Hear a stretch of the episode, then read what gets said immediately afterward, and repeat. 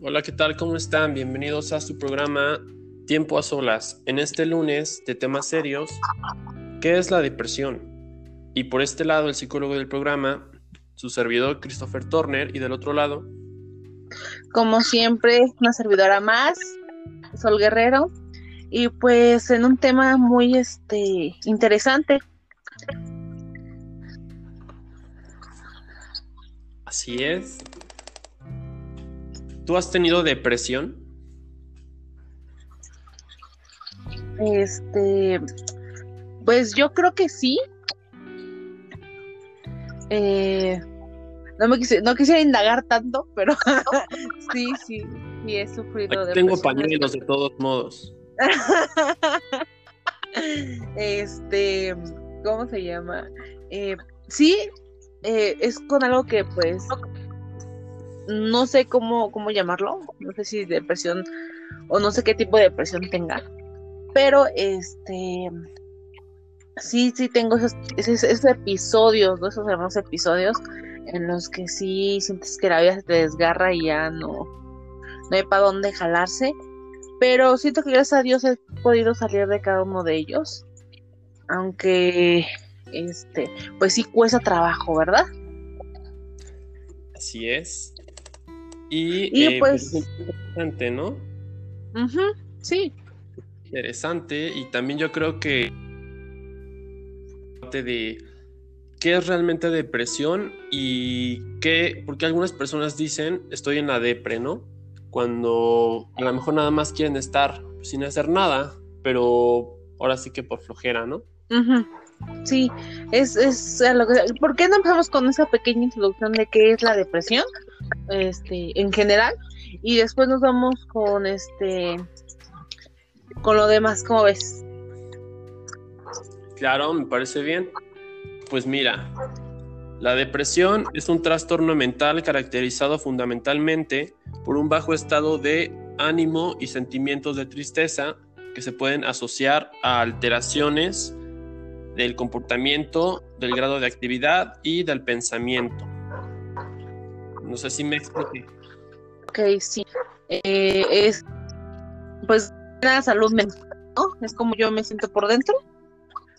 La persistencia o la pérdida de interés en, las actividades, por, digámoslo así, ¿no? O tener como que esa dificultad este, para tener o llevar una vida cotidiana, ¿no?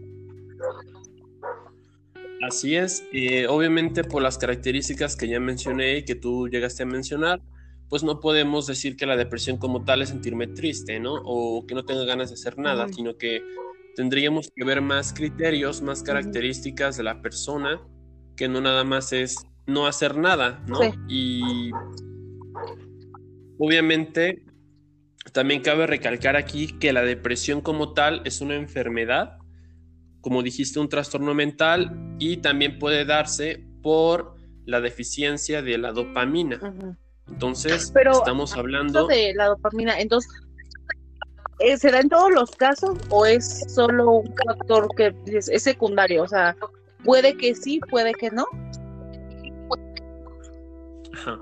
Pues mira, ahí tendríamos que hablar, por ejemplo, hay personas que nacen con una deficiencia de la dopamina. A esto le vamos a llamar una situación endógena, o sea, viene dentro de la persona, ya nace, por así decirlo, con, con ese trastorno y entonces va a tener que medicarse pues el resto de su vida, ¿no?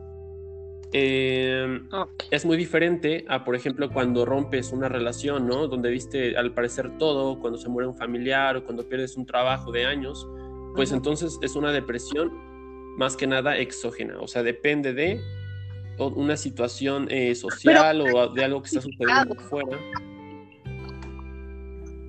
O sea, ¿está justificado ya ese comportamiento? O sea, yo lo veo como si, obviamente si me murió un ser querido, pues es justificado el hecho de que yo esté triste, de que me sienta deprimida. Eh, es justificable la parte de me siento triste porque no me lo esperaba, porque es una persona muy cercana a mí, porque tenemos un lazo que yo pensé naturalmente, pues que no iba a terminar. Este, pero cuando ya hablamos de una depresión, ya estamos hablando de una patología que necesita atenderse. No sé si me entiendas. Sí, sí, sí, sí. Ahora, ¿qué, qué, o sea, es. ¿qué es como que la causa o qué es lo que causa la depresión? Sí, pues mira, vamos a mencionar aquí eh, varias, varias causas.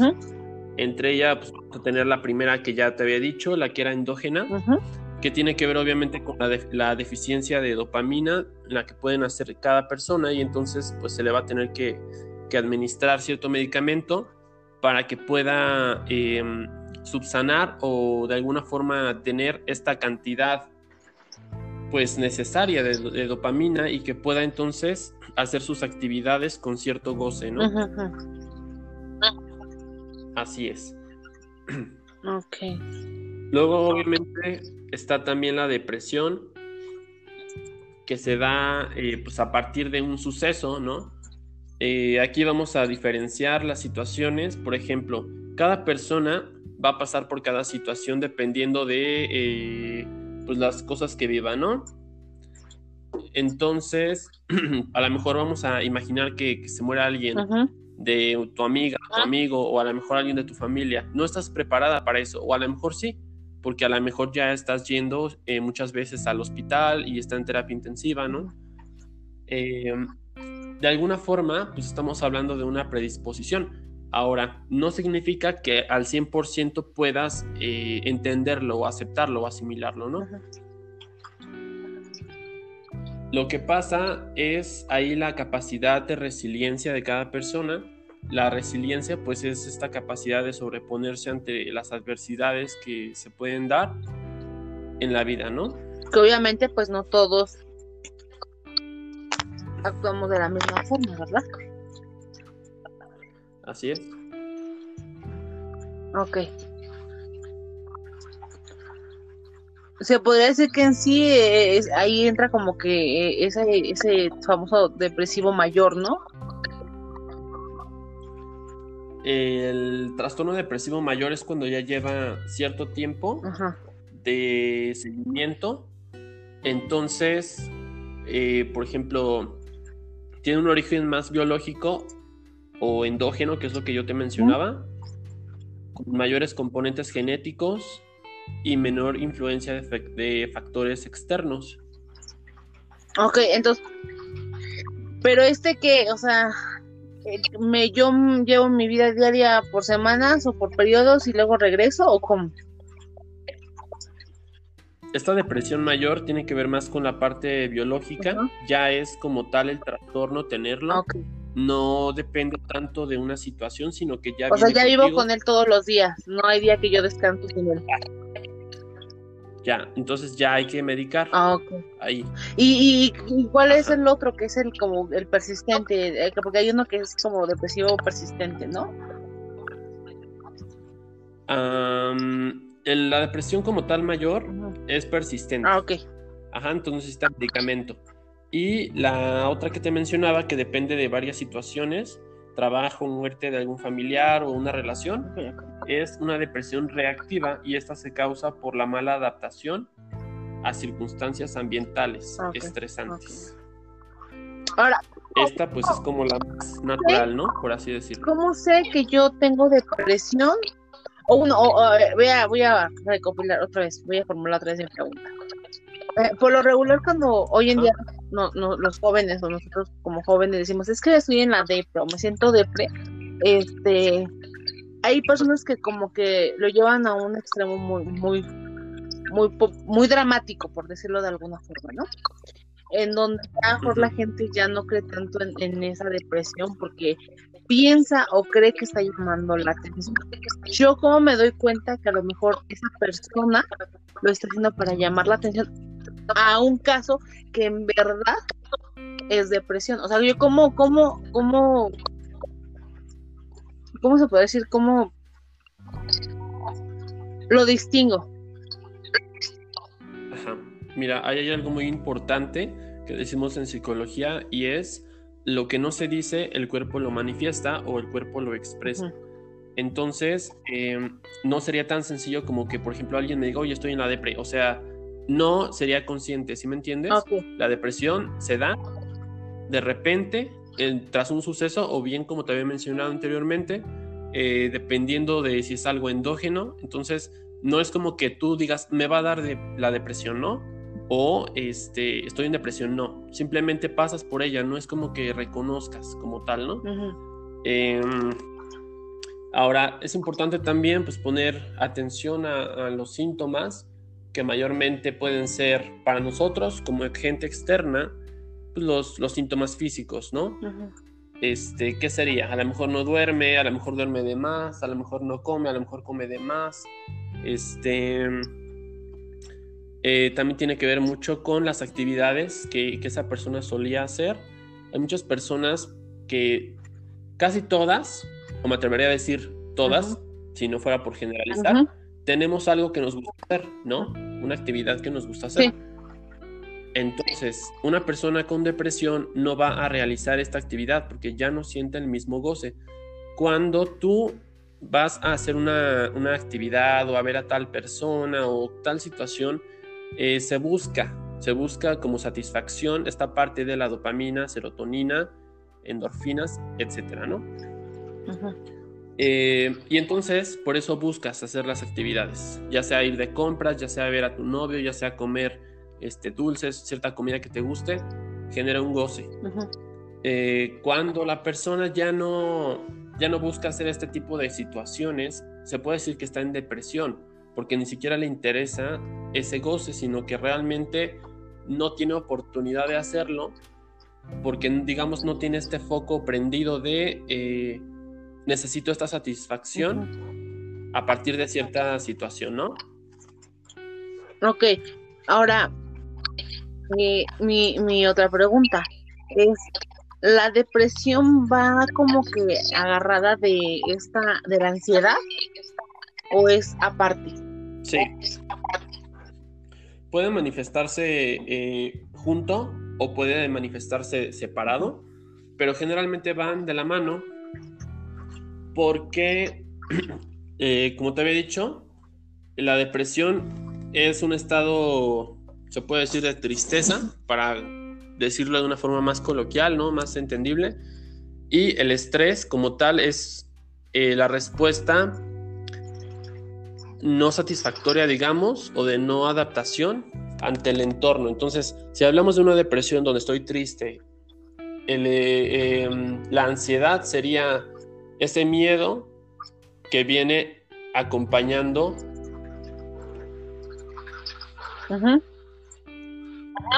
Así es. Mm. Entonces sería el miedo que acompaña a la tristeza, por así decirlo. O sea, aquí podríamos decir que a lo mejor yo, tengo miedo al estar sola y eso es como que Ajá. Exactamente, es lo más conocido, lo más famoso, ¿no? Estoy triste y entonces tengo miedo de estar solo. Obviamente vamos a hablar también de otras situaciones que es, vamos a poner un ejemplo, ¿no? De termino con mi pareja de tantos años pues me siento triste, ya a lo mejor hay en una depresión, y entonces se me da ansiedad, pero ¿por qué? Porque aquí un funcionamiento que te mencionaba, eh, el goce tiene consecuencias químicas en el cuerpo. Por ejemplo, vamos a hablar aquí un poco de, de lo que sería o se entendería como el amor, ¿no? Que ya es, tema para otro video, pero pues aquí tenemos que, que, ir hacia él porque es necesario.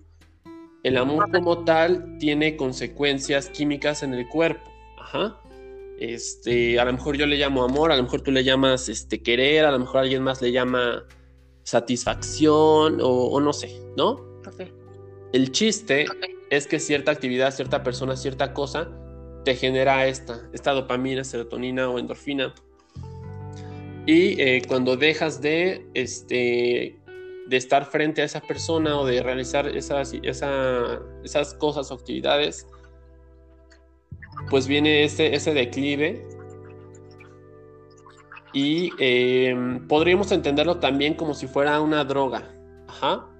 El amor podría ser como una droga, te vuelves adicto a la persona, te vuelves adicto a la actividad. Si dejas de hacerla, viene como el síndrome de abstinencia. Ajá. Y a eso se le suma ansiedad ansiedad que son mareos, que son este, pues miedo, a lo mejor eh, es trasudar, ¿no? Ok. Sí, sí, es como si te estuvieras limpiando y necesito más, ¿no?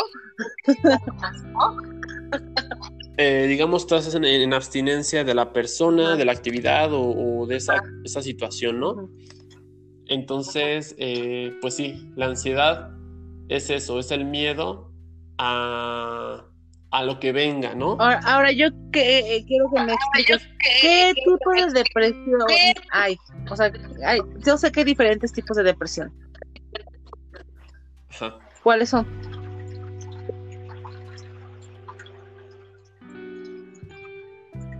Como te había mencionado, este pues era ese, ¿no? La, depresión endógena que naces con ella o, a lo mejor ya se desarrolla como un problema persistente, duradero, que necesita medicación.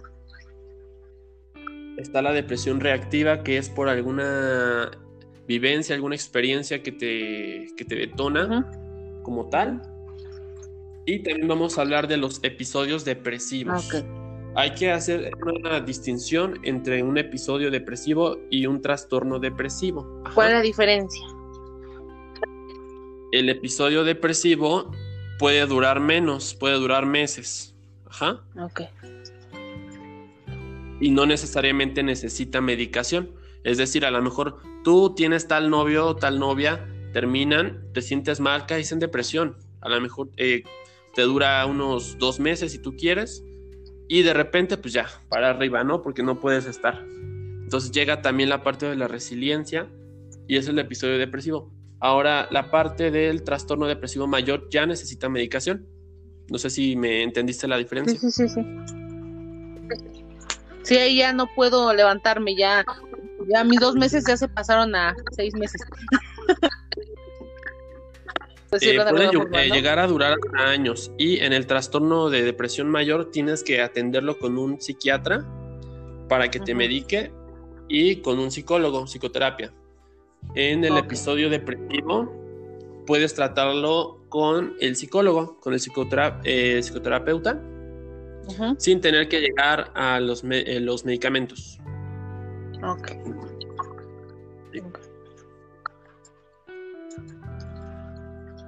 Yo tengo una pregunta, o sea, ¿existe la depresión bipolar? Eh, no. Ahí me estás manejando dos, eh, situaciones. La primera es la depresión, tal es el estado de ánimo. La bipolaridad tiene que ver más con un trastorno podría ser de personalidad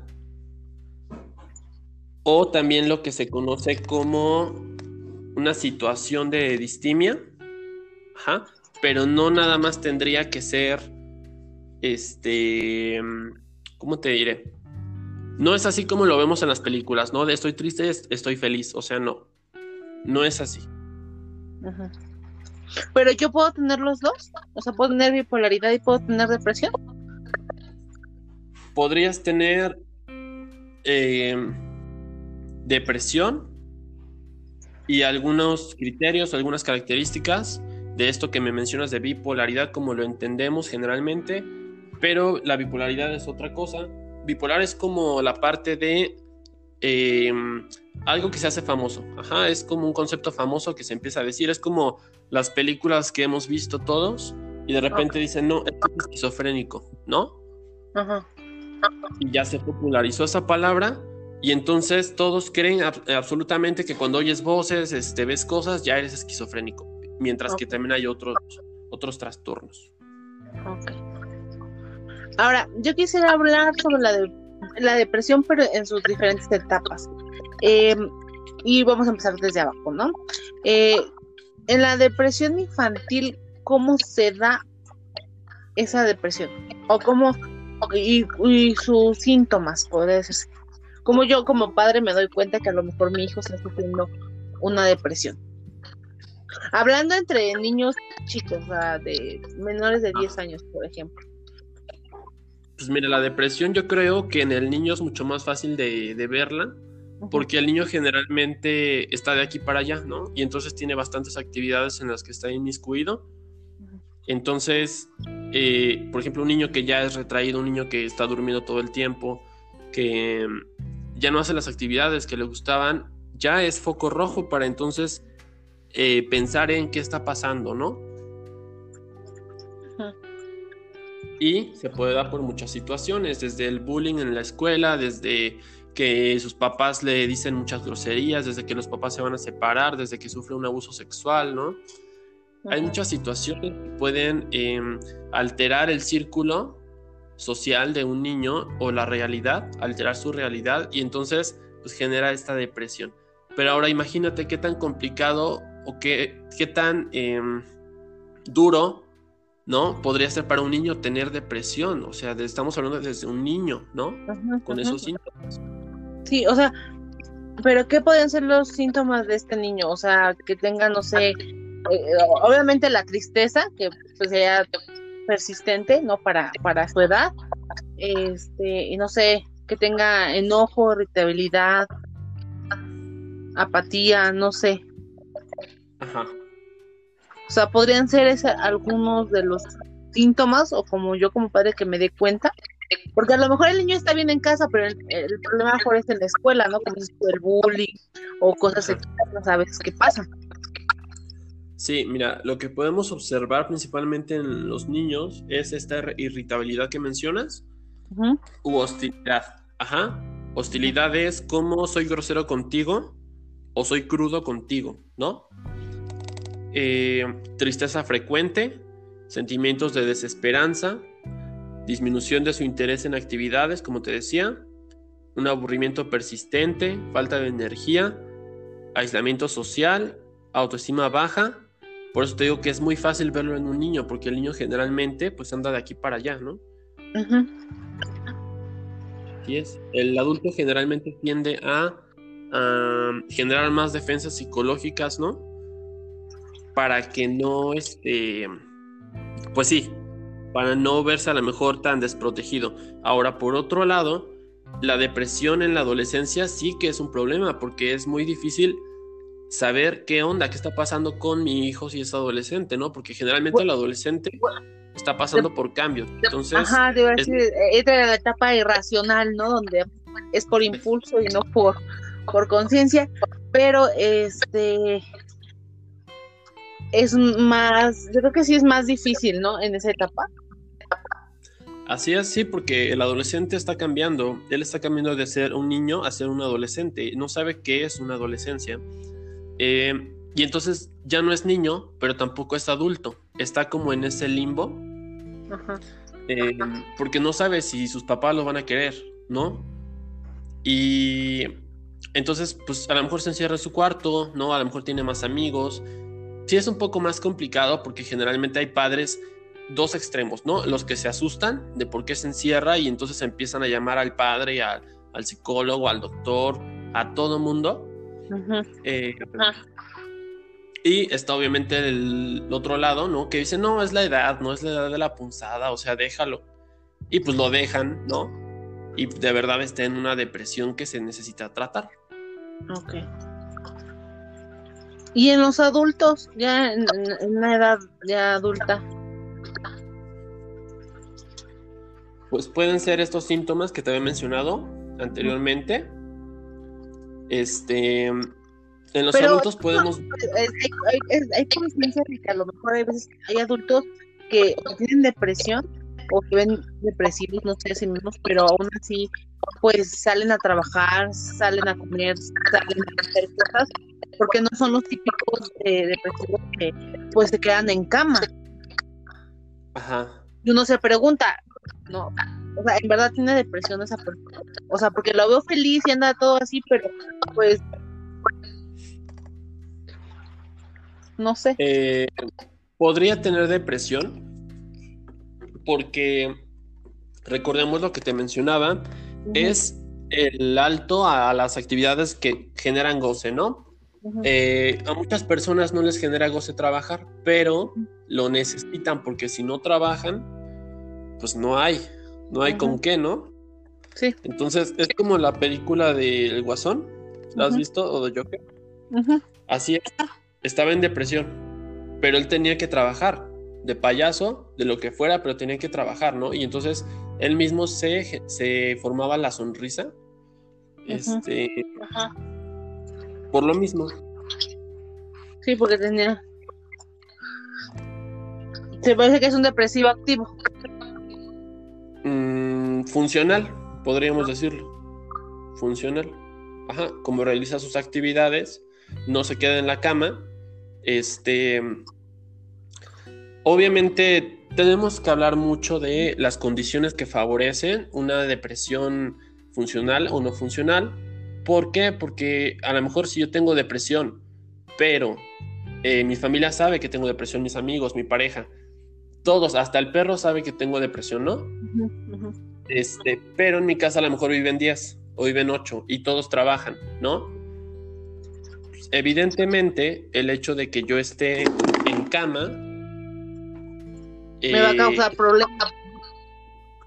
El hecho de que esté en cama con mi depresión, pues a lo mejor no, no me va a generar tener que levantarme, ¿no? Ah, Porque finalmente mis gastos los van a subsanar ellos o, voy a adquirir, ¿no?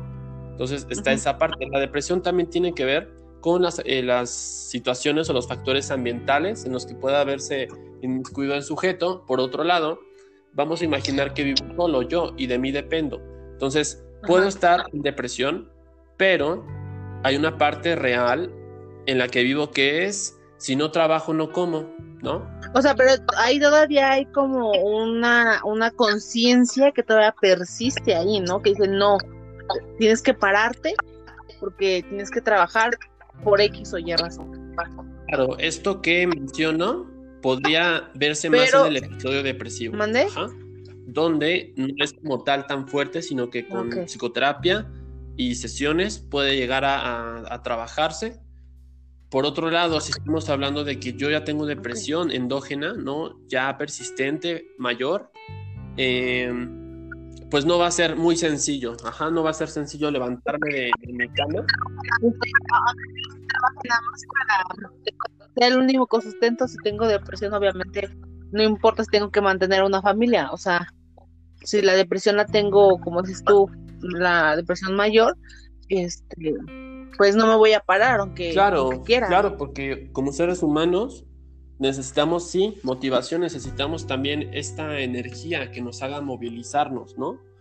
Mm, me parece que la motivación es muy importante, entonces, eh, si hablamos de un trastorno como tal, donde no estoy triste porque terminé una relación y por alguna situación, sino que estoy triste porque de verdad no me puedo levantar, de verdad, o sea, no tengo los ánimos, no sé qué pasa conmigo, no, no, este, no alcanza.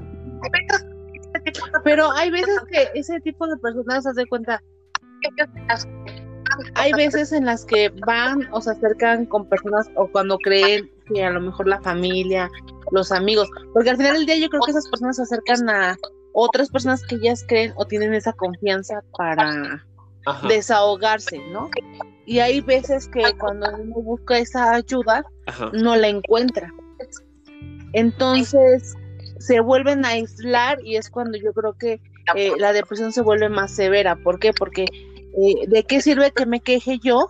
¿O de qué sirve que yo les diga a los demás que me siento mal si no me creen o piensan que a lo mejor estoy dramatizando y pues mejor me lo quedo, ¿no? Y sufro en silencio. Entonces es ahí donde empieza esta frustración, que a lo mejor si era una depresión, como si tú, por episodios, puede llegarse a convertir en una. Sí, si no se atiende, por ejemplo, vamos a poner un ejemplo que ya sabes que me encanta. Eh, Ay, sí, claro. Amy Winehouse, ¿no? Este. Sí, era una muy buena cantante. Tenía, digamos, todo el talento, si tú quieres. Pero el problema era que ella dependía demasiado en sus relaciones de pareja, ¿no? Entonces, ella a lo mejor se veía sonriendo en los escenarios, a lo mejor se le veía de compras en la calle, ¿no? Pero la depresión puede ser silenciosa. Entonces, no porque sea famosa, no porque cante bien, no porque sea millonaria, significa que no le pase, ¿no?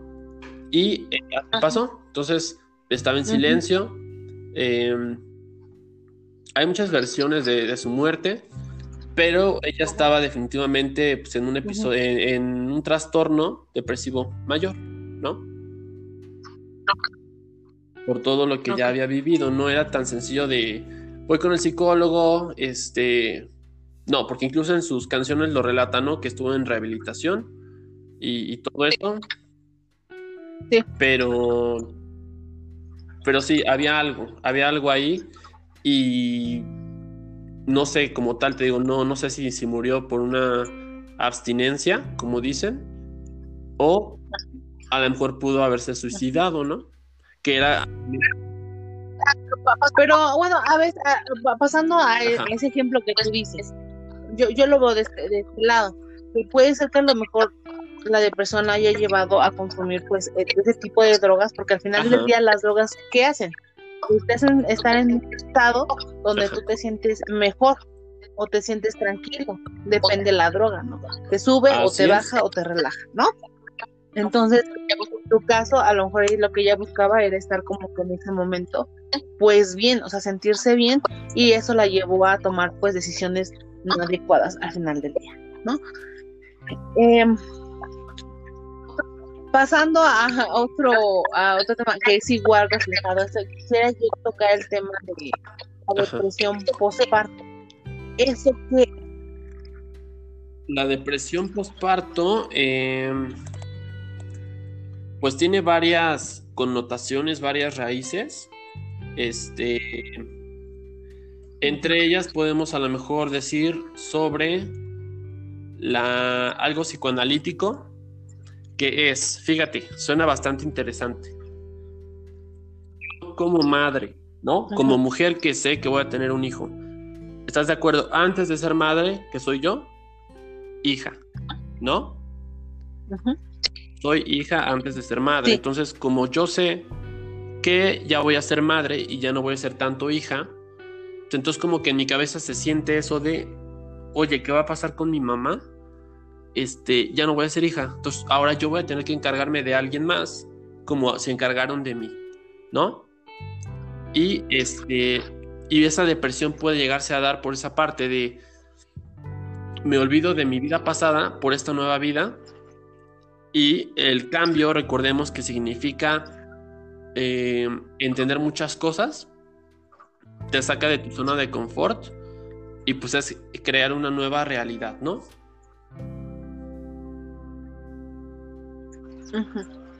Sí es. Entonces puede ser por ese lado. Em, sí, es sentir melancolía, tristeza.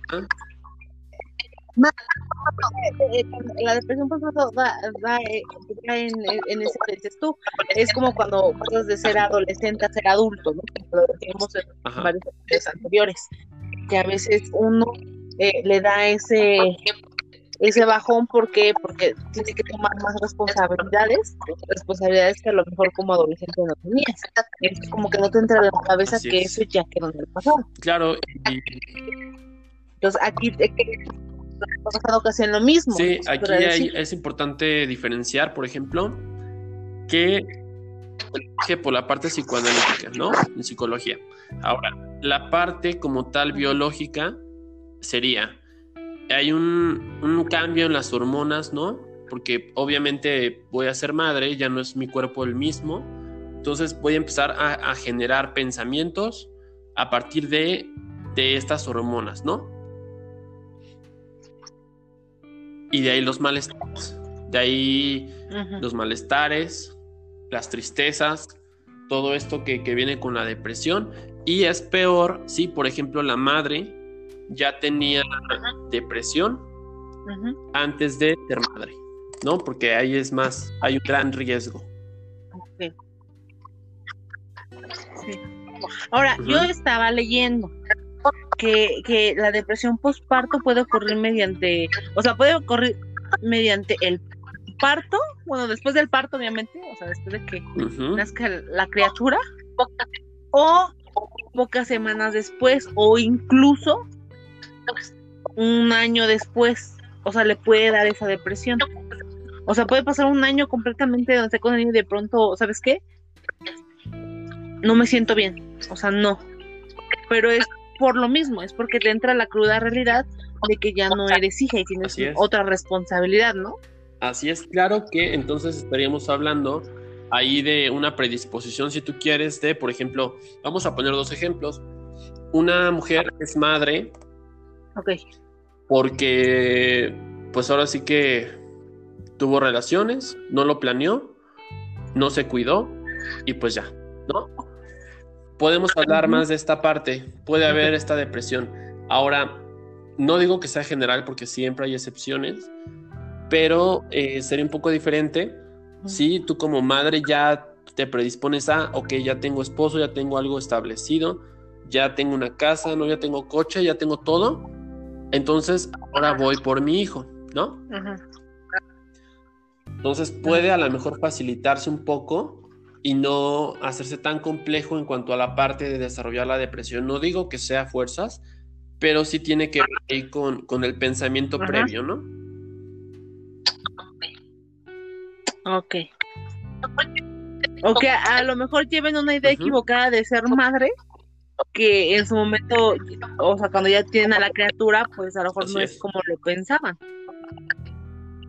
O sea, como que se hicieron una imagen en su cabeza a la cual en la realidad pues no era así.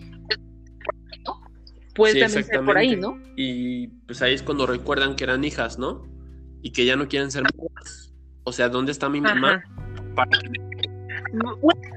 yo, quiero ver esta parte, o sea, esta parte porque es, o no sé, eh, cuando llega a pasar esto es como que esas esas mujeres que pasan por este, este trastorno como que se apegan o, como que se van mucho con, sus madres si es que la tienen pero o sea se van como que dejan al niño o a la criatura y como que se van a los brazos de los padres no o sea, como que no me siento bien, no quiero estar aquí, o sea, quiero que tener a mis papás o a mi mamá o, sentirme yo como que en esa protegida, pues. Claro, eh, e incluso también se los dan a, los papás con ese, ese motivo inconsciente de ellos me cuidaron, puedo confiar en ellos, ¿no? Y entonces pasa esta parte de, obviamente cuando trabajan, pues no hay de otra, ¿no? ¿Qué más haces? Si eres más a la mejor. Pero en esta situación que te estoy planteando, puede ser eso de confiar en ellos y entonces me vuelvo a meter en el papel de hija como que quitando de la cabeza, de mi cabeza, que ahora soy madre, ¿no? Y que yo tendría en teoría que estar cuidando a mi hijo. Ajá. Ok. Ok. Que ese es un tema muy importante, ¿verdad? Eh, el de dejar que los abuelos cuiden a los nietos. sí, y ahora esto que mencionábamos, por ejemplo, hay algo muy interesante también que no habíamos abordado en esto de lo embarazo y depresión. También tiene que ver mucho en los cambios del cuerpo, ¿no? Es decir, si yo toda mi vida he crecido con un esquema de pensamiento de eh, soy delgada, ¿no? Este, a lo mejor ya me operé. Y entonces me gusta verme así, pero si tengo un hijo significa quitar todo lo que he gastado, quitar todo lo que he hecho, a lo mejor de gimnasio, ¿no? Em, y pues soy una mujer diferente. Inconscientemente ya no voy a traer al mismo público masculino que antes, ¿no? Y entonces a quién crees que dirija todo su coraje, ¿no? O, todo, sí, toda esa tristeza. Pues sí. al, al niño, por supuesto.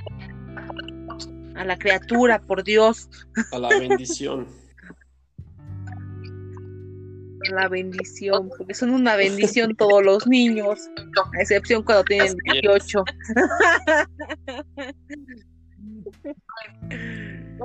Ay, no. Bueno, yo, yo quisiera cerrar por, por último.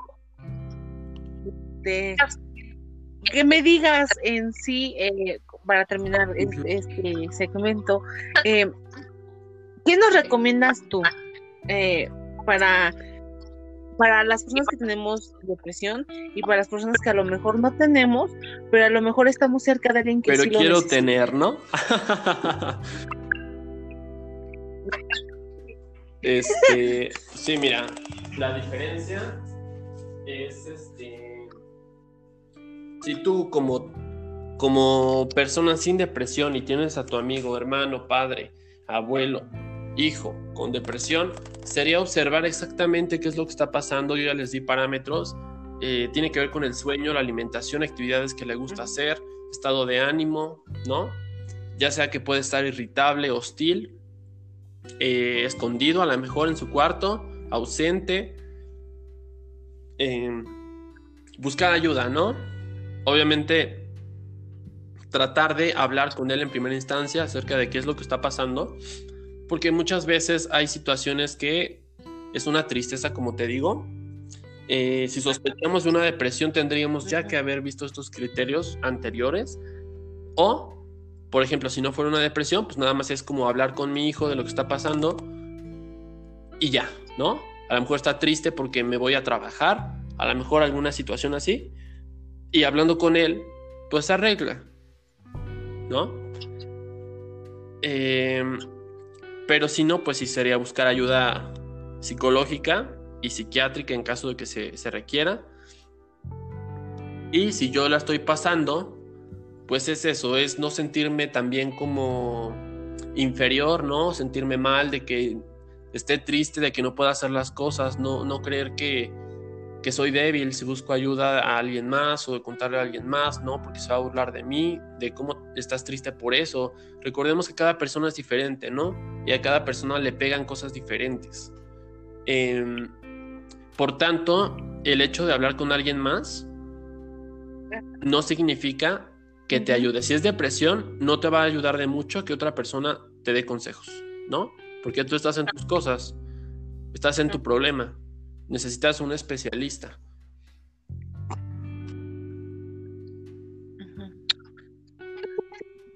Pues mira, yo quisiera terminar con esta frase de Helen Keller que dice así.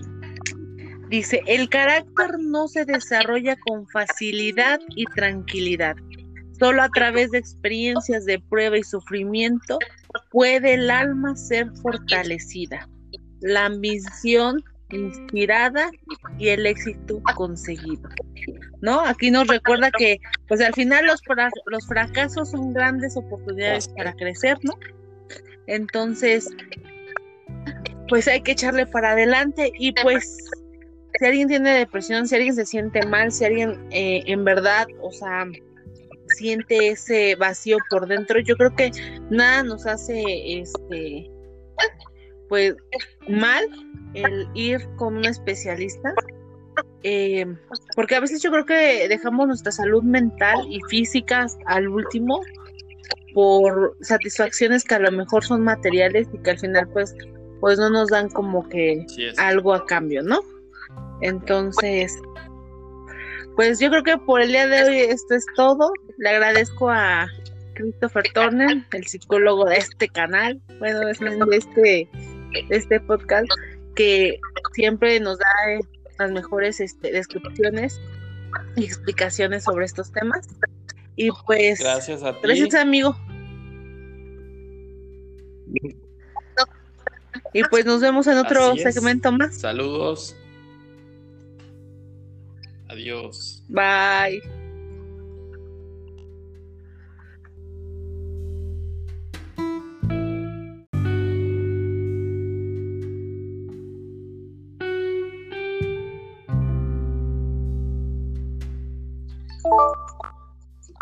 Hola, ¿qué tal? ¿Cómo están? Bienvenidos a su programa Tiempo a Solas. En este lunes de temas serios, ¿qué es la depresión? Y por este lado, el psicólogo del programa, su servidor Christopher Turner, y del otro lado. Como siempre, una servidora más, Sol Guerrero, y pues en un tema muy este interesante. Así es. ¿Tú has tenido depresión? Este, pues yo creo que sí. Eh, no me no quisiera indagar tanto, pero sí, sí, sí he sufrido depresión. Tengo pañuelos de todos modos. este, ¿cómo se llama? Eh, sí, eh, es con algo que pues no sé cómo, cómo llamarlo, no sé si depresión o no sé qué tipo de depresión tenga, pero este sí, sí tengo esos, esos, episodios, esos hermosos episodios en los que sí sientes que la vida se te desgarra y ya no, no hay para dónde jalarse. Pero siento que gracias a Dios he podido salir de cada uno de ellos. Aunque, este, pues sí cuesta trabajo, ¿verdad? Así es. Y, eh, pues, pues interesante, ¿no? sí. Interesante. Y también yo creo que de qué es realmente depresión y qué, porque algunas personas dicen estoy en la depre, ¿no? Cuando a lo mejor nada más quieren estar sin hacer nada, pero ahora sí que por flojera, ¿no? Sí, es, es lo que, ¿por qué no empezamos con esa pequeña introducción de qué es la depresión? Este, en general, y después nos vamos con este con lo demás, ¿cómo ves? Claro, me parece bien. Pues mira, la depresión es un trastorno mental caracterizado fundamentalmente por un bajo estado de ánimo y sentimientos de tristeza que se pueden asociar a alteraciones del comportamiento, del grado de actividad y del pensamiento. No sé si me expliqué. Ok, sí. Eh, es, pues, la salud mental, ¿no? Es como yo me siento por dentro la persistencia o la pérdida de interés en las actividades, por digámoslo así, ¿no? O tener como que esa dificultad este para tener o llevar una vida cotidiana, ¿no? Así es, eh, obviamente por las características que ya mencioné y que tú llegaste a mencionar, pues no podemos decir que la depresión como tal es sentirme triste, ¿no? O que no tenga ganas de hacer nada, sino que tendríamos que ver más criterios, más características de la persona, que no nada más es no hacer nada, ¿no? Y obviamente también cabe recalcar aquí que la depresión como tal es una enfermedad, como dijiste, un trastorno mental y también puede darse por la deficiencia de la dopamina. Entonces, estamos hablando de la dopamina. Entonces, eh, ¿se da en todos los casos o es solo un factor que es, secundario? O sea, puede que sí, puede que no. Pues mira, ahí tendremos que hablar, por ejemplo, hay personas que nacen con una deficiencia de la dopamina. A esto le vamos a llamar una situación endógena. O sea, viene dentro de la persona. Ya nace, por así decirlo, con, con ese trastorno y entonces va a tener que medicarse pues el resto de su vida, ¿no? Em, es muy diferente a, por ejemplo, cuando rompes una relación, ¿no? Donde viste al parecer todo, cuando se muere un familiar o cuando pierdes un trabajo de años, pues entonces es una depresión más que nada exógena, o sea, depende de una situación eh, social o de algo que está sucediendo fuera. O sea, ¿está justificado ya ese comportamiento? O sea, yo lo veo como así. Obviamente, si me murió un ser querido, pues es justificado el hecho de que yo esté triste, de que me sienta deprimida. Eh, es justificable la parte de me siento triste porque no me lo esperaba, porque es una persona muy cercana a mí, porque tenemos un lazo que yo pensé naturalmente, pues que no iba a terminar. Este pero cuando ya hablamos de una depresión, ya estamos hablando de una patología que necesita atenderse. No sé si me entiendas. Sí, sí, sí, sí. Ahora, ¿qué, qué, o sea, ¿qué es como que la causa o qué es lo que causa la depresión? Sí, pues mira, vamos a mencionar aquí eh, varias, varias causas. Entre ellas, pues, vamos a tener la primera que ya te había dicho, la que era endógena que tiene que ver obviamente con la, deficiencia de dopamina, la que pueden hacer cada persona y entonces pues se le va a tener que, administrar cierto medicamento para que pueda em, subsanar o de alguna forma tener esta cantidad pues necesaria de, dopamina y que pueda entonces hacer sus actividades con cierto goce, ¿no? Así es. Ok. Luego, obviamente, está también la depresión, que se da eh, pues a partir de un suceso, ¿no? Eh, aquí vamos a diferenciar las situaciones. Por ejemplo, cada persona va a pasar por cada situación dependiendo de eh, pues las cosas que viva, ¿no? Entonces, a lo mejor vamos a imaginar que, se muera alguien de tu amiga, tu amigo, o a lo mejor alguien de tu familia. No estás preparada para eso, o a lo mejor sí, porque a lo mejor ya estás yendo eh, muchas veces al hospital y está en terapia intensiva, ¿no? Eh, de alguna forma, pues estamos hablando de una predisposición. Ahora, no significa que al 100% puedas eh, entenderlo o aceptarlo o asimilarlo, ¿no? Lo que pasa es ahí la capacidad de resiliencia de cada persona. La resiliencia pues es esta capacidad de sobreponerse ante las adversidades que se pueden dar en la vida, ¿no? Que obviamente pues no todos actuamos de la misma forma, ¿verdad? Así es. Ok. Se podría decir que en sí eh, ahí entra como que eh, ese, ese famoso depresivo mayor, ¿no? El trastorno depresivo mayor es cuando ya lleva cierto tiempo de seguimiento.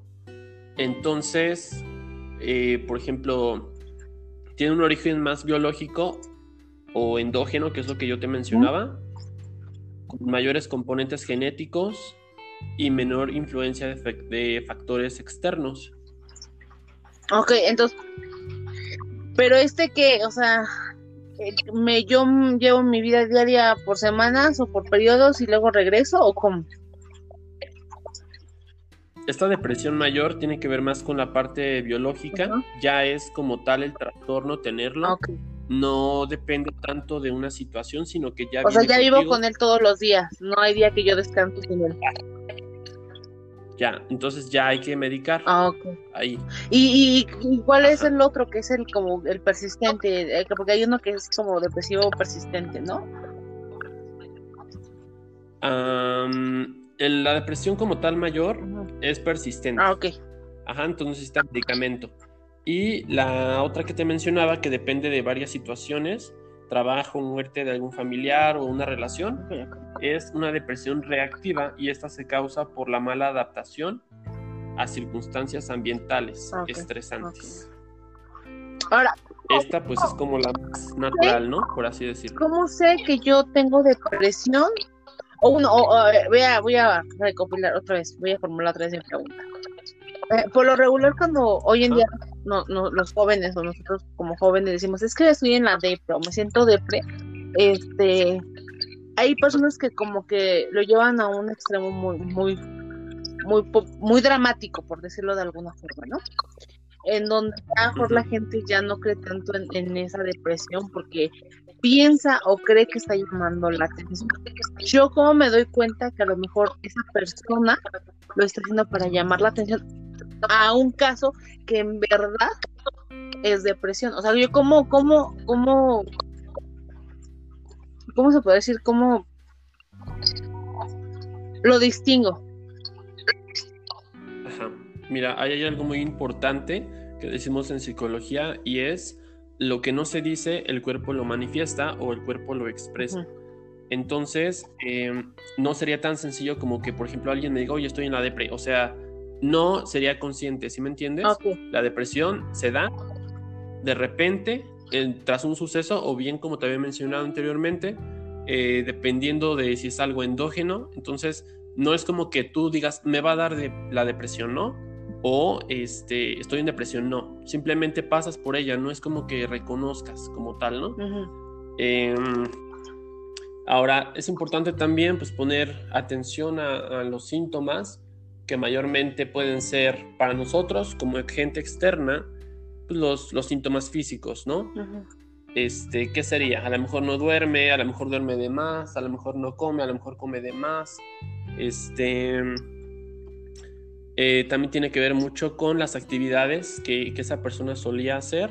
Hay muchas personas que casi todas, o me atrevería a decir todas, si no fuera por generalizar, tenemos algo que nos gusta hacer, ¿no? Una actividad que nos gusta hacer. Entonces, una persona con depresión no va a realizar esta actividad porque ya no siente el mismo goce.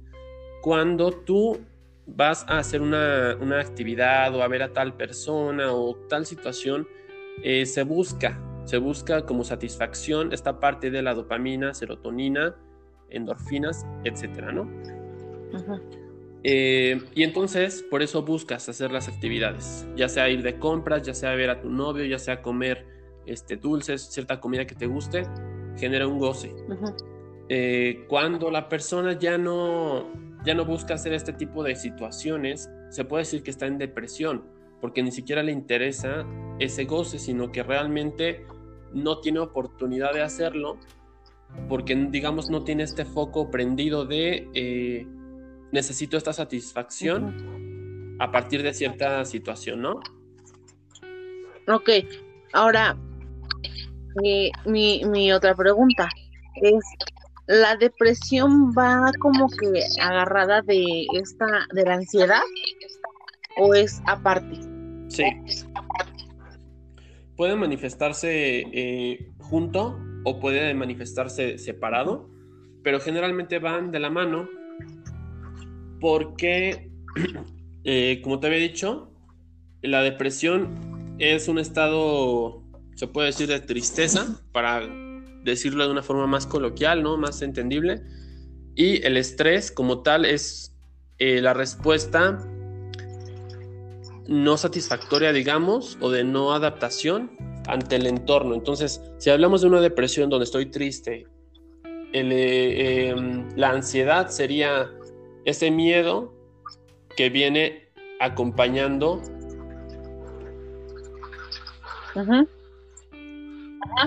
Así es. Mm. Entonces sería el miedo que acompaña a la tristeza, por así decirlo. O sea, aquí podríamos decir que a lo mejor yo, tengo miedo al estar sola y eso es como que mi Ajá.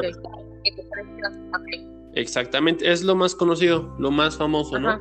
Estoy triste y entonces tengo miedo de estar solo. Obviamente vamos a hablar también de otras situaciones que es, vamos a poner un ejemplo, ¿no? De termino con mi pareja de tantos años pues me siento triste, ya a lo mejor que en una depresión, y entonces se me da ansiedad, pero ¿por qué? Porque aquí hay un funcionamiento que te mencionaba, eh, el goce tiene consecuencias químicas en el cuerpo, por ejemplo, vamos a hablar aquí un poco de, de lo que sería o se entendería como el amor, ¿no? Que ya es, tema para otro video, pero pues aquí tenemos que, ir hacia él porque es necesario. El amor como tal tiene consecuencias químicas en el cuerpo. Ajá.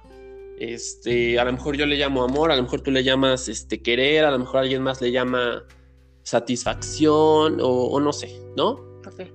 El chiste es que cierta actividad, cierta persona, cierta cosa te genera esta, esta dopamina, serotonina o endorfina. Y eh, cuando dejas de este, de estar frente a esa persona o de realizar esas, esas cosas o actividades, pues viene ese, ese declive y eh, podríamos entenderlo también como si fuera una droga. Ajá. El amor podría ser como una droga, te vuelves adicto a la persona, te vuelves adicto a la actividad. Si dejas de hacerla, viene como el síndrome de abstinencia. Ajá.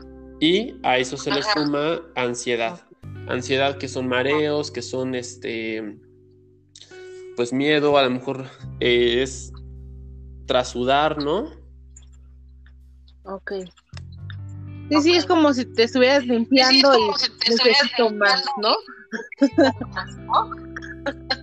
eh, digamos, estás en, abstinencia de la persona, de la actividad o, de esa, esa, situación, ¿no? Entonces, eh, pues sí, la ansiedad es eso, es el miedo a, lo que venga, ¿no? Ahora, yo que, eh, quiero que me expliques qué tipo de depresión hay. O sea, hay, yo sé que hay diferentes tipos de depresión. Ajá. ¿Cuáles son?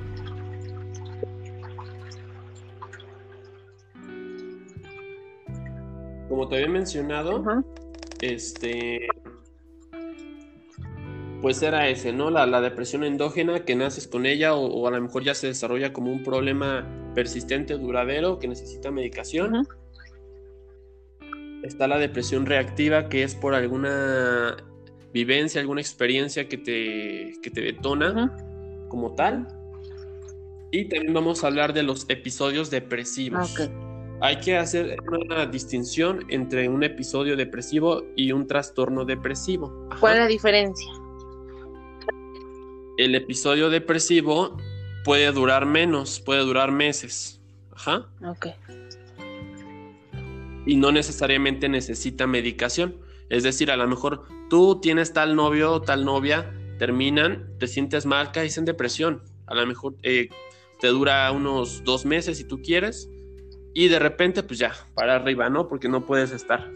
Entonces llega también la parte de la resiliencia y es el episodio depresivo. Ahora, la parte del trastorno depresivo mayor ya necesita medicación. No sé si me entendiste la diferencia. Sí, sí, sí, sí. Sí, ahí ya no puedo levantarme, ya, ya mis dos meses ya se pasaron a seis meses.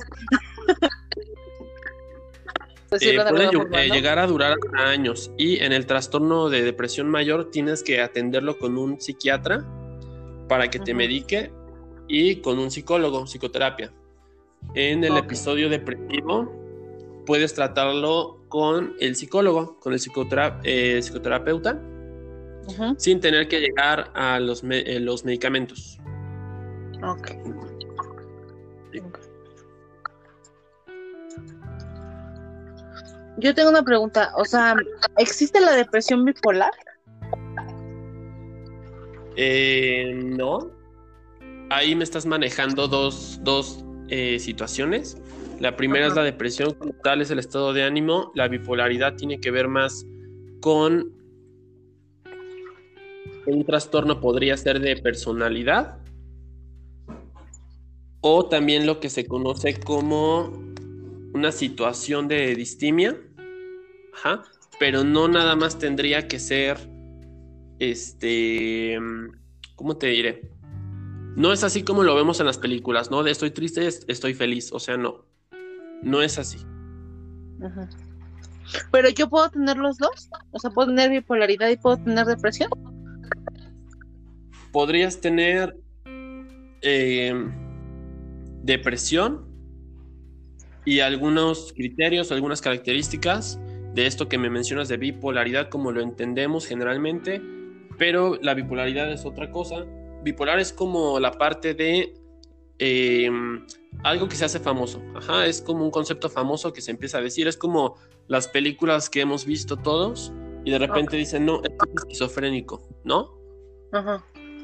y ya se popularizó esa palabra y entonces todos creen ab- absolutamente que cuando oyes voces, este, ves cosas, ya eres esquizofrénico, mientras que también hay otros, otros trastornos. Ok. Ahora, yo quisiera hablar sobre la, de- la depresión, pero en sus diferentes etapas. Eh, y vamos a empezar desde abajo, ¿no? Eh, en la depresión infantil, ¿cómo se da esa depresión? O cómo, y, y sus síntomas, podría decirse. Como yo, como padre, me doy cuenta que a lo mejor mi hijo está sufriendo una depresión. Hablando entre niños chicos, o de menores de 10 años, por ejemplo. Pues mira, la depresión yo creo que en el niño es mucho más fácil de, de verla, porque el niño generalmente está de aquí para allá, ¿no? Y entonces tiene bastantes actividades en las que está inmiscuido. Entonces, eh, por ejemplo, un niño que ya es retraído, un niño que está durmiendo todo el tiempo, que ya no hace las actividades que le gustaban, ya es foco rojo para entonces eh, pensar en qué está pasando, ¿no? Y se puede dar por muchas situaciones, desde el bullying en la escuela, desde que sus papás le dicen muchas groserías, desde que los papás se van a separar, desde que sufre un abuso sexual, ¿no? Hay muchas situaciones que pueden eh, alterar el círculo social de un niño o la realidad, alterar su realidad y entonces pues genera esta depresión. Pero ahora imagínate qué tan complicado o qué, qué tan eh, duro, ¿no? Podría ser para un niño tener depresión. O sea, de- estamos hablando desde un niño, ¿no? Ujú, Con esos síntomas. Sí, o sea, pero ¿qué podrían ser los síntomas de este niño? O sea, que tenga, no sé, eh, obviamente la tristeza, que pues sea persistente, ¿no? Para, para su edad, este, y no sé, que tenga enojo, irritabilidad, apatía, no sé. Ajá. O sea, podrían ser algunos de los síntomas o como yo como padre que me dé cuenta. Porque a lo mejor el niño está bien en casa, pero el, problema mejor es en la escuela, ¿no? Como el bullying o cosas externas a veces que pasan. Sí, mira, lo que podemos observar principalmente en los niños es esta irritabilidad que mencionas u hostilidad. Ajá. Hostilidad es como soy grosero contigo o soy crudo contigo, ¿no? Eh, tristeza frecuente, sentimientos de desesperanza, disminución de su interés en actividades, como te decía, un aburrimiento persistente, falta de energía, aislamiento social, autoestima baja. Por eso te digo que es muy fácil verlo en un niño, porque el niño generalmente pues anda de aquí para allá, ¿no? es. El adulto generalmente tiende a, generar más defensas psicológicas, ¿no? Para que no, este, pues sí, para no verse a lo mejor tan desprotegido. Ahora, por otro lado, la depresión en la adolescencia sí que es un problema porque es muy difícil saber qué onda, qué está pasando con mi hijo si es adolescente, ¿no? Porque generalmente el adolescente está pasando por cambios. Entonces, Ajá, debe decir, entra en la etapa irracional, ¿no? Donde es por impulso y no por, por conciencia, pero este es más, yo creo que sí es más difícil, ¿no? En esa etapa. Así es, sí, porque el adolescente está cambiando. Él está cambiando de ser un niño a ser un adolescente. No sabe qué es una adolescencia. Eh, y entonces ya no es niño, pero tampoco es adulto. Está como en ese limbo. Eh, porque no sabe si sus papás lo van a querer, ¿no? Y entonces, pues a lo mejor se encierra en su cuarto, ¿no? A lo mejor tiene más amigos. Sí es un poco más complicado porque generalmente hay padres dos extremos, ¿no? Los que se asustan de por qué se encierra y entonces empiezan a llamar al padre, al, al psicólogo, al doctor, a todo mundo. Eh, ah. Y está obviamente el otro lado, ¿no? Que dice, no, es la edad, no es la edad de la punzada, o sea, déjalo. Y pues lo dejan, ¿no? Y de verdad está en una depresión que se necesita tratar. Ok. ¿Y en los adultos, ya en, la edad ya adulta? Pues pueden ser estos síntomas que te había mencionado anteriormente. Este, en los adultos podemos.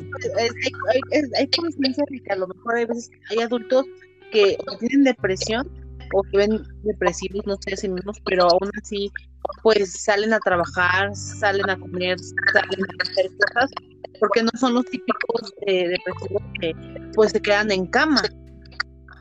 Ajá.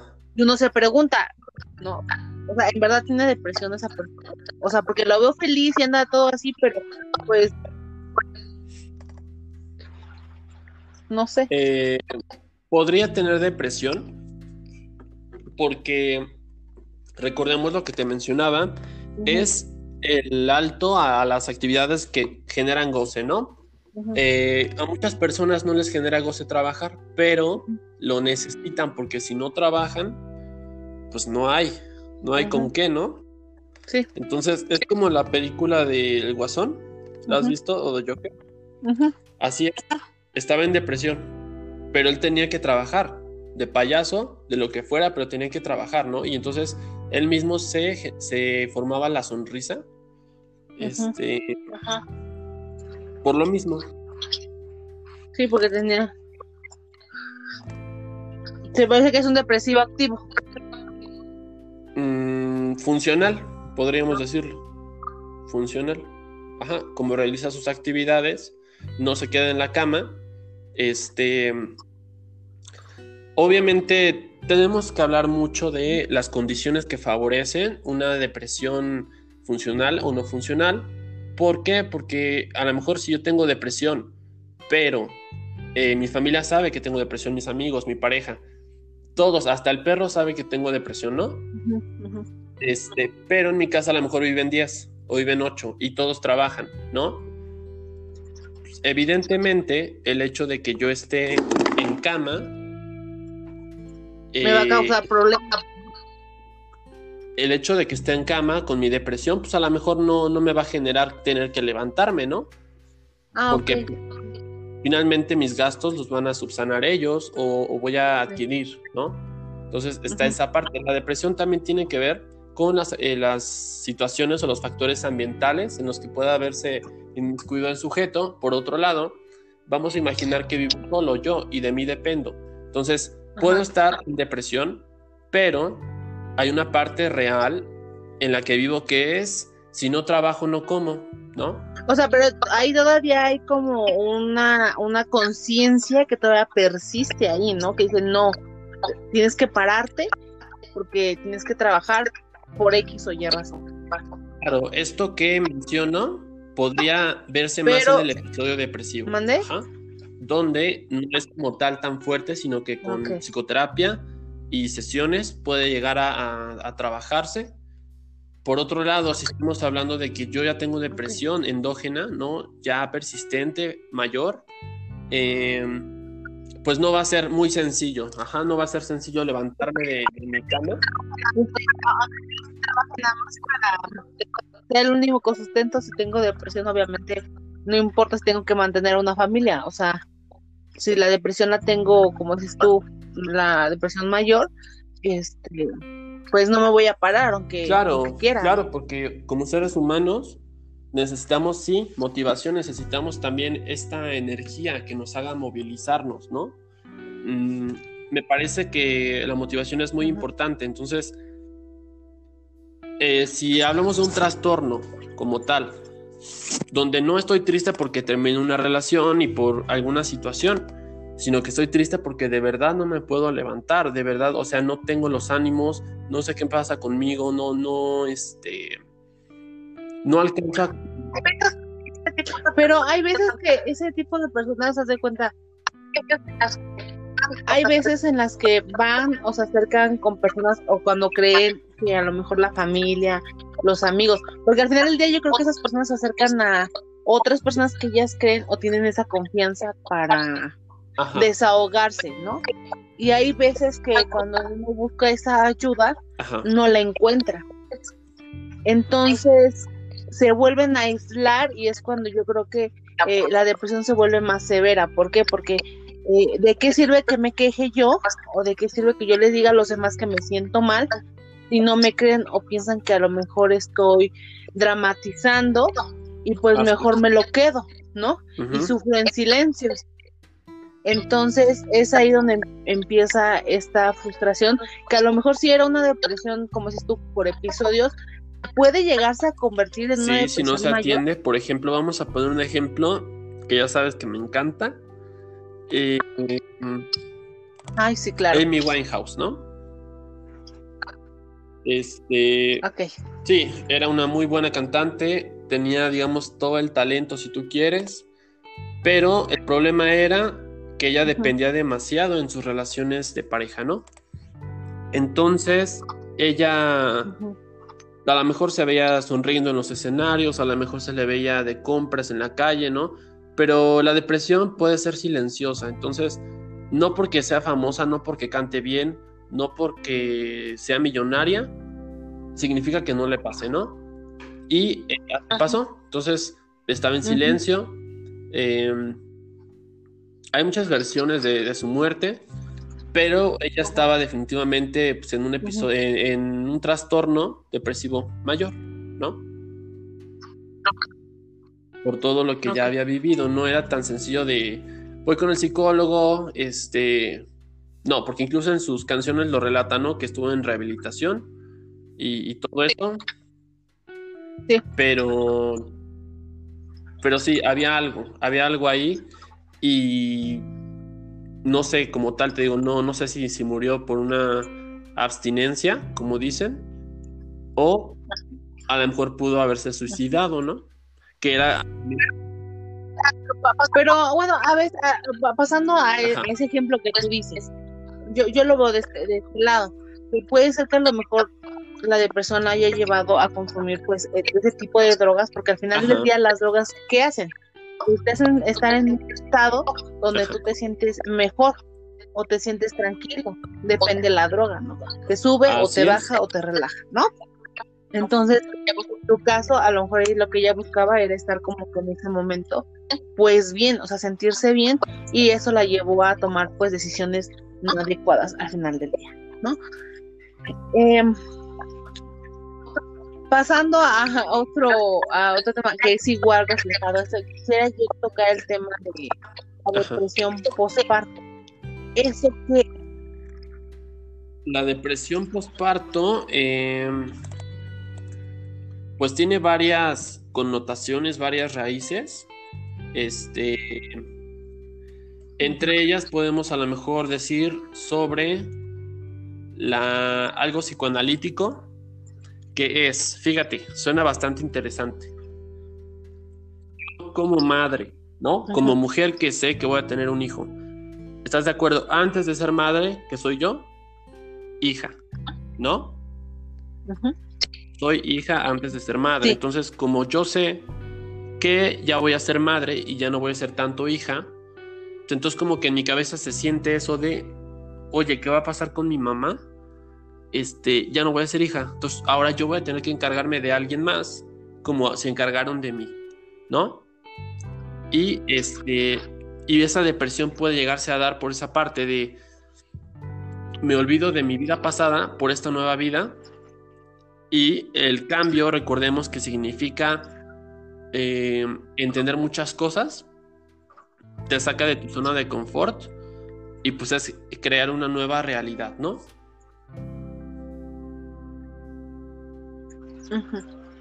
Sí es. Entonces puede ser por ese lado. Em, sí, es sentir melancolía, tristeza. La depresión por da, da, eh, en, en, ese que dices tú. Es como cuando pasas de ser adolescente a ser adulto, ¿no? Lo decíamos en varios anteriores. Que a veces uno eh, le da ese ese bajón, ¿por qué? Porque tiene que tomar más responsabilidades, responsabilidades que a lo mejor como adolescente no tenías. Es como que no te entra en la cabeza que eso ya quedó en el pasado. Claro. Entonces aquí ha pasado casi en lo mismo. Sí, aquí es importante diferenciar, por ejemplo, que, que por la parte psicoanalítica, ¿no? En psicología. Ahora, la parte como tal biológica sería hay un, cambio en las hormonas, ¿no? Porque obviamente voy a ser madre, ya no es mi cuerpo el mismo. Entonces voy a empezar a, generar pensamientos a partir de, estas hormonas, ¿no? Y de ahí los malestares. De ahí los malestares, las tristezas, todo esto que, que, viene con la depresión. Y es peor si, por ejemplo, la madre ya tenía depresión antes de ser madre, ¿no? Porque ahí es más, hay un gran riesgo.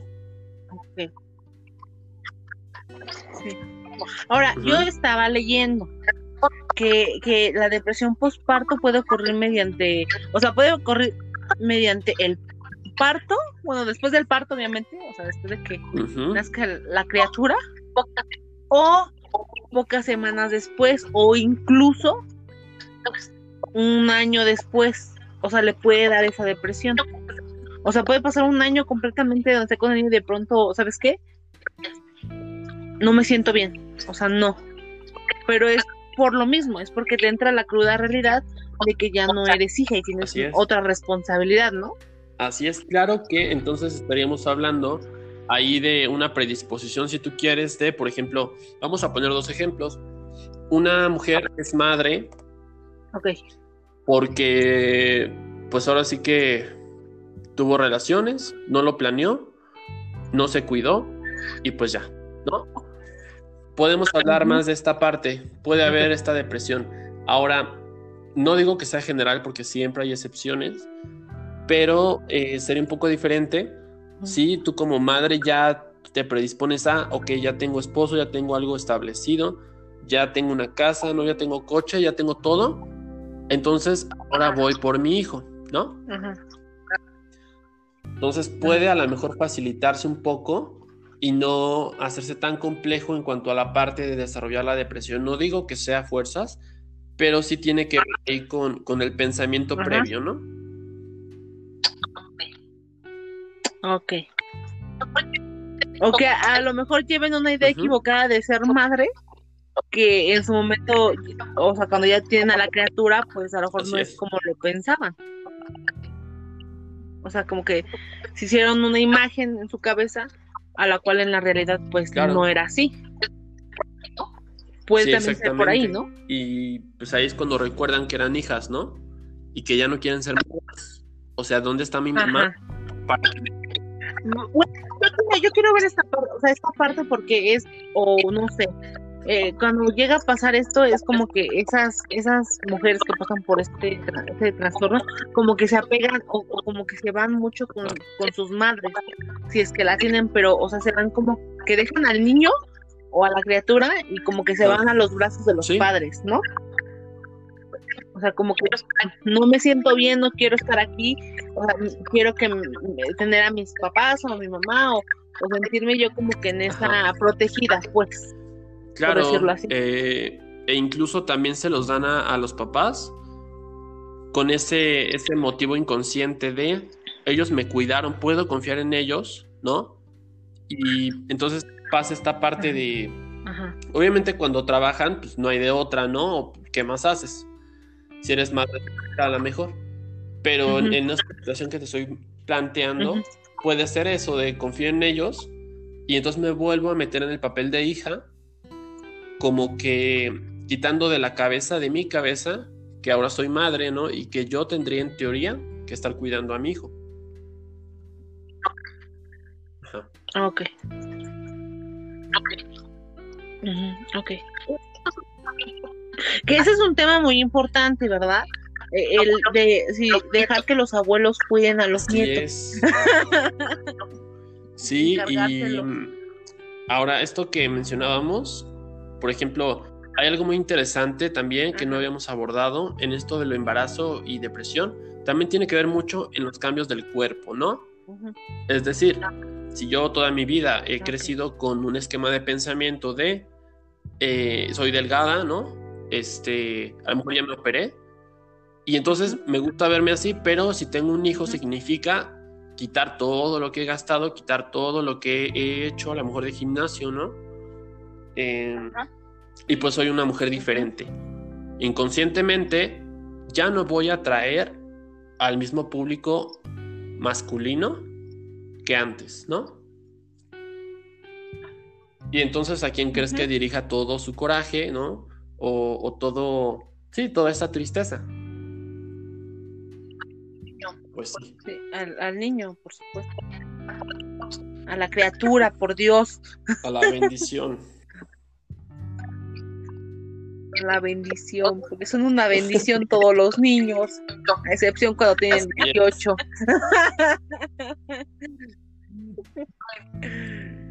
Ay, no. Bueno, yo, yo quisiera cerrar por, por último. De, que me digas en sí, eh, para terminar este, este segmento, eh, ¿qué nos recomiendas tú eh, para para las personas que tenemos depresión y para las personas que a lo mejor no tenemos, pero a lo mejor estamos cerca de alguien que pero quiero tener, ¿no? este, sí, mira, la diferencia es este si tú como como persona sin depresión y tienes a tu amigo, hermano, padre, abuelo, hijo con depresión, sería observar exactamente qué es lo que está pasando. Yo ya les di parámetros. Eh, tiene que ver con el sueño, la alimentación, actividades que le gusta hacer, estado de ánimo, ¿no? Ya sea que puede estar irritable, hostil, eh, escondido a lo mejor en su cuarto, ausente. Em, buscar ayuda, ¿no? Obviamente tratar de hablar con él en primera instancia acerca de qué es lo que está pasando porque muchas veces hay situaciones que es una tristeza, como te digo. Eh, si sospechamos de una depresión, tendríamos ya que haber visto estos criterios anteriores.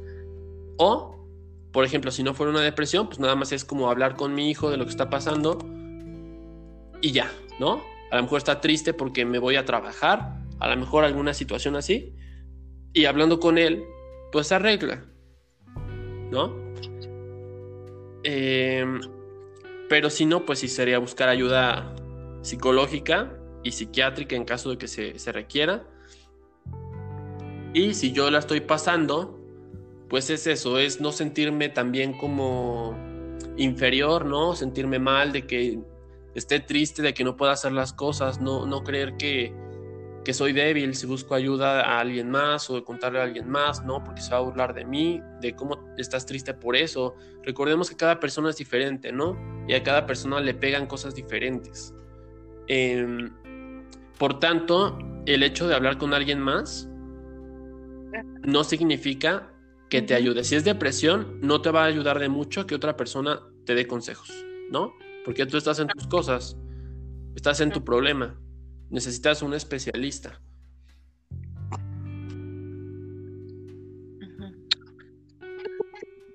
Pues mira, yo quisiera terminar con esta frase de Helen Keller, que dice así.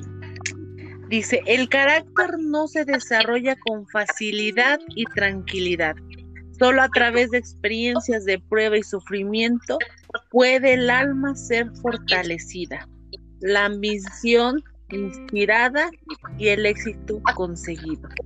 ¿No? Aquí nos recuerda que pues al final los, los fracasos son grandes oportunidades para crecer, ¿no? Entonces, pues hay que echarle para adelante y pues si alguien tiene depresión, si alguien se siente mal, si alguien eh, en verdad, o sea, siente ese vacío por dentro, yo creo que nada nos hace este pues mal el ir con un especialista. Eh, porque a veces yo creo que dejamos nuestra salud mental y física al último por satisfacciones que a lo mejor son materiales y que al final pues pues no nos dan como que algo a cambio, ¿no?